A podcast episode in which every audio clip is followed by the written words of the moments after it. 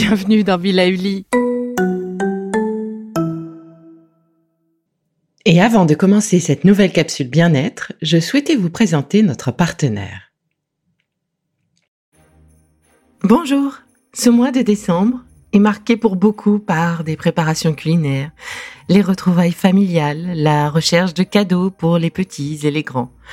En ce mois si particulier, je vous propose de continuer notre calendrier de l'Avent culinaire et la découverte de quelques recettes traditionnelles de différents pays.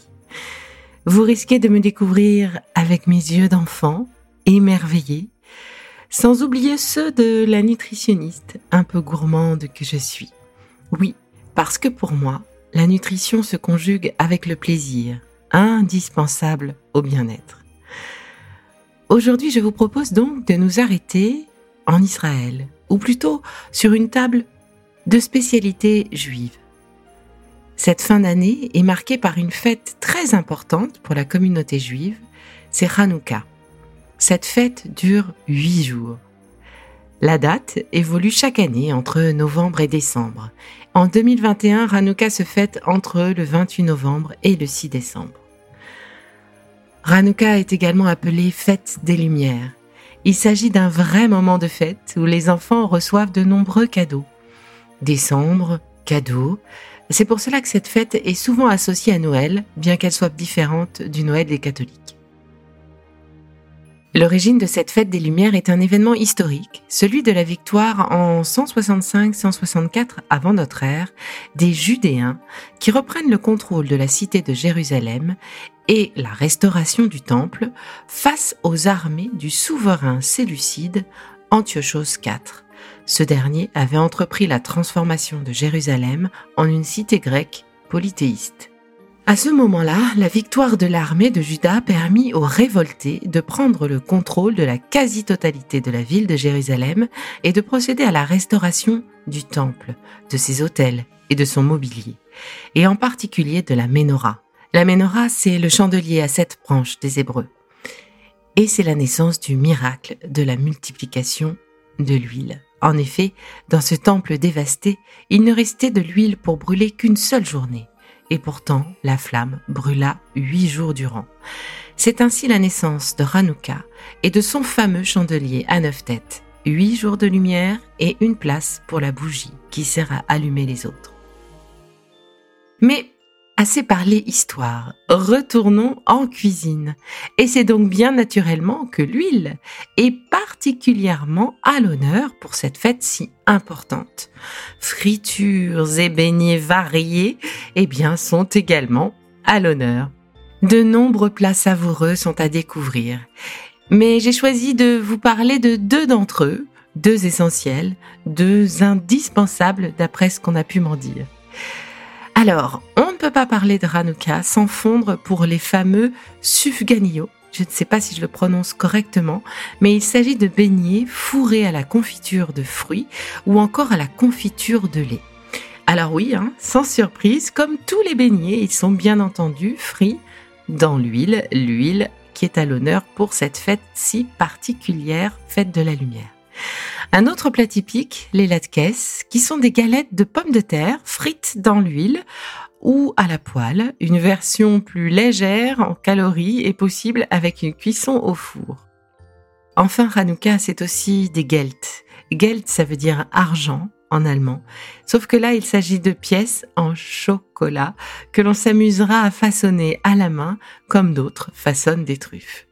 Bref, le plaisir des yeux et des papilles pour les petits comme pour les grands. Alors, côté nutrition, qu'est-ce qu'on peut en dire? Alors évidemment, nous sommes sur des produits gras et sucrés pour ce qui est des beignets. Mais l'huile est un gras végétal qui donc est composé d'acides gras plutôt protecteurs de nos artères. Donc à ce titre, l'huile est plus intéressante que le beurre.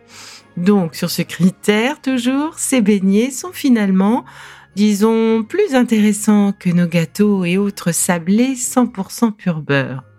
Mais attention, je parle de l'intérêt de l'huile de tournesol, de pépins de raisin ou des huiles de mélange, parce que les huiles solides sont elles équivalentes au beurre, d'un point de vue nutritionnel toujours.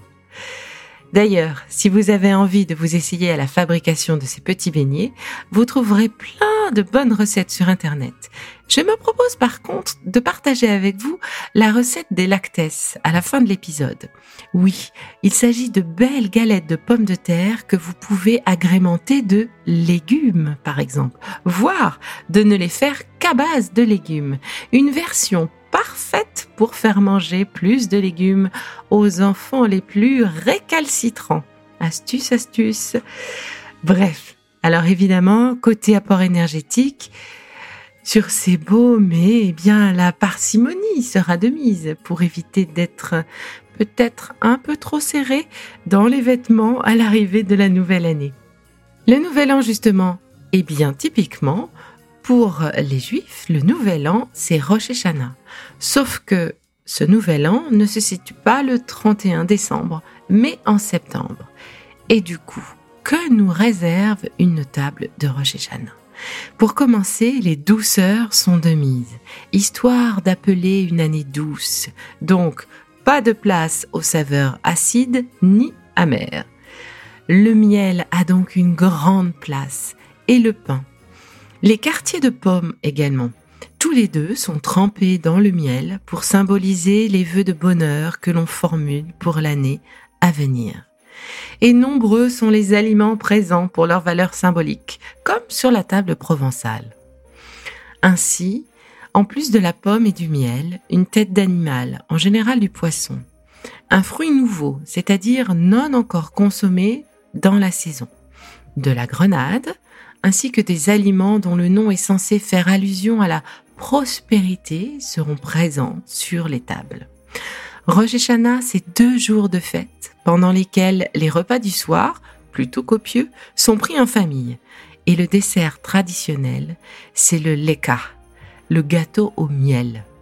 Et pour l'aspect nutrition, eh bien, je vais m'attarder sur le miel. Oui, le miel est plus intéressant que le sucre raffiné.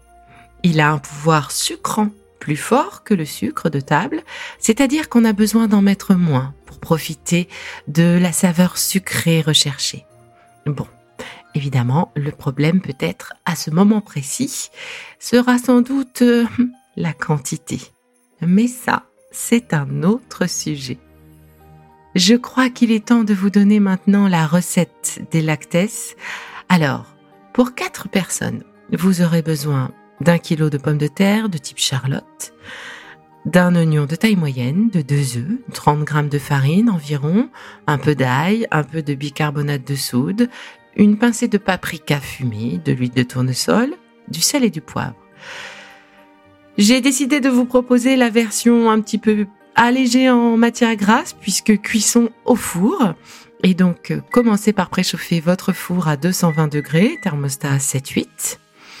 Épluchez et râpez les pommes de terre. Elles ne devront pas être râpées trop finement, mais plutôt avec une râpe de grosse taille pour garder une texture intéressante. Versez-les dans une passoire, pressez-les bien au maximum afin d'en extraire le plus d'humidité et faire partir aussi l'amidon. Épongez l'excédent d'humidité à l'aide d'un papier absorbant réservé dans un saladier. Épluchez et râpez également l'oignon avec une râpe à grosse grille également. Mélangez l'oignon râpé, les pommes de terre râpées, en ajoutant les œufs battus, la farine, l'ail écrasé, le paprika fumé, un peu de bicarbonate de soude, salé poivré à votre convenance et mélangez le tout il va être temps maintenant pour vous de créer eh bien ces petites galettes avec cette préparation d'une forme arrondie, d'une épaisseur de euh, 1, cm à 1 cm et demi. Vous pouvez les positionner sur une plaque avec un film de cuisson évidemment avant.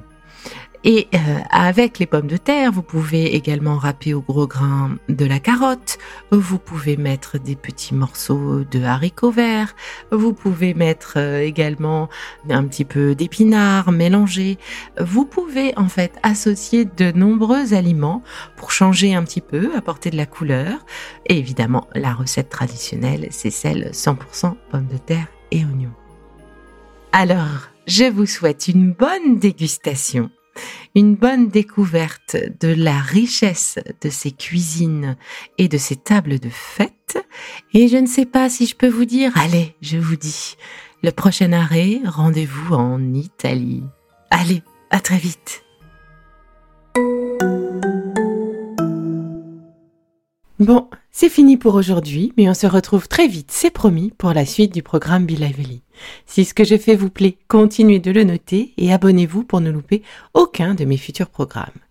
Et entre chaque podcast, vous pouvez aussi me retrouver sur mon compte Instagram, at Life, parce que la vie se vaut d'être vibrante.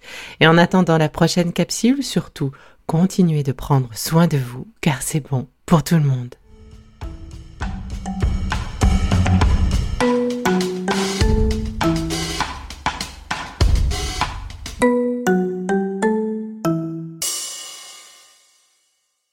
Le contenu que vous venez d'écouter n'est pas un dispositif médical et ne peut pas se substituer à l'avis d'un médecin basé sur votre situation personnelle. En cas de doute, consultez votre médecin.